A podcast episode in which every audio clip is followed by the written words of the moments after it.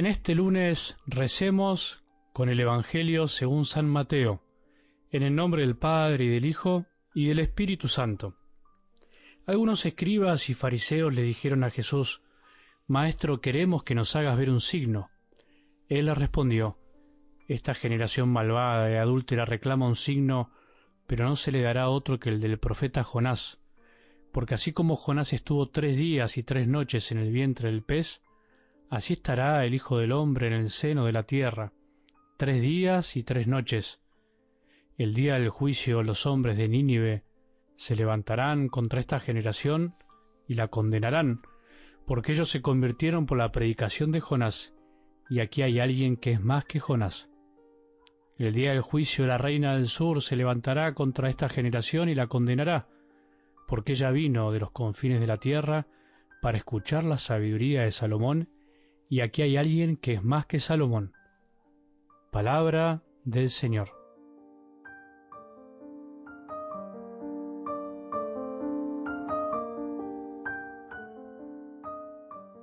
Le pido a Dios Padre, que es nuestro Padre, que poco a poco estés experimentando lo lindo que es escuchar día a día la palabra de Dios. Qué alegría cuando alguien dice que su vida cambió al escuchar la palabra de Dios uno se puede morir en paz. Cuando nos tomamos en serio esta tarea, muchas cosas empiezan a cambiar.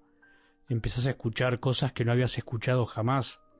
Empezás a escuchar cosas que Dios te quiere decir, cosas de Dios que te hacen pensar y te dejan tecleando el corazón, que te dan consuelo, te dan felicidad, te dan paz. Decime si no es verdad. Eso hace la palabra de Dios.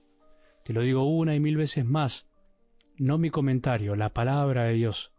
De a poco va metiéndose en el corazón como una gotita que va horadando y penetrando las rendijas de nuestra alma. Nos va transformando y nos va haciendo cristianos de a poco. Si la escuchás todos los días, es como una gota, como dije recién, que cae siempre en el mismo lugar, y aunque caiga sobre una roca, sobre un corazón duro, a la larga con el tiempo, va horadando hasta penetrar, hasta el corazón más duro se puede ablandar con la palabra de Dios. Seguramente esto que te digo lo escuchás por ahí viajando, yendo al trabajo, por ahí en el tren, en el colectivo, tal vez tranquilo en tu casa o mientras vas caminando, aprovechando el tiempo, por ahí mientras estás haciendo alguna cosa. Está bien, porque vamos de alguna manera aprovechando el tiempo. Es bueno eso, pero también te digo siempre, trata de sentarte de vez en cuando en algún momento y tomar tu Biblia. Tenés que tener tu propia Biblia.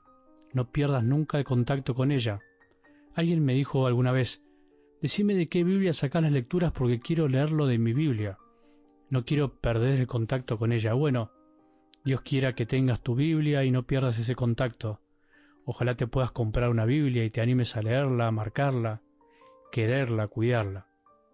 Ayer escuchábamos en el Evangelio del domingo que además del sembrador bueno que siembra la buena semilla, hay un sembrador que también tira semilla para confundir la cizaña.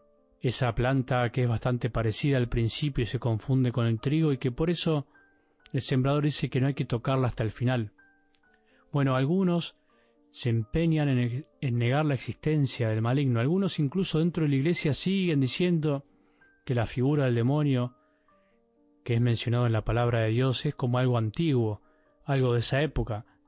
Sin embargo, ¿cómo negar lo que dice Jesús en la parábola de la cizaña o en tantas escenas del Evangelio? ¿Quién es el que siembra la mala semilla? El maligno.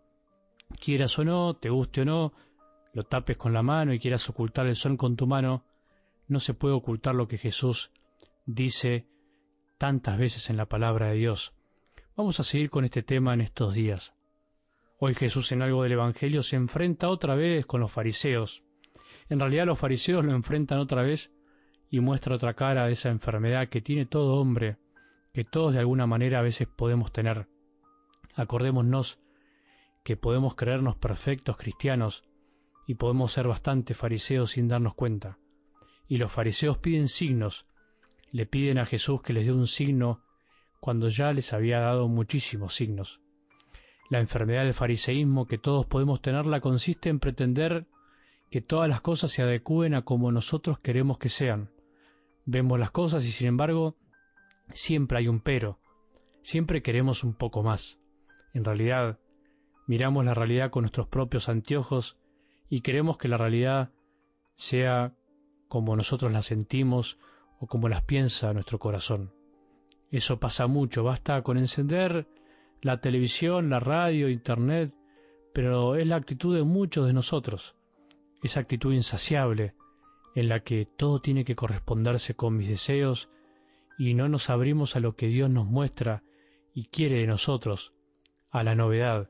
Y esto también se da en niveles muy humanos, en la cotidianidad del día a día, cuando no nos abrimos a aquello que nos muestra otro con su manera de ser y pensar. Esa cerrazón es muy típica del fariseísmo.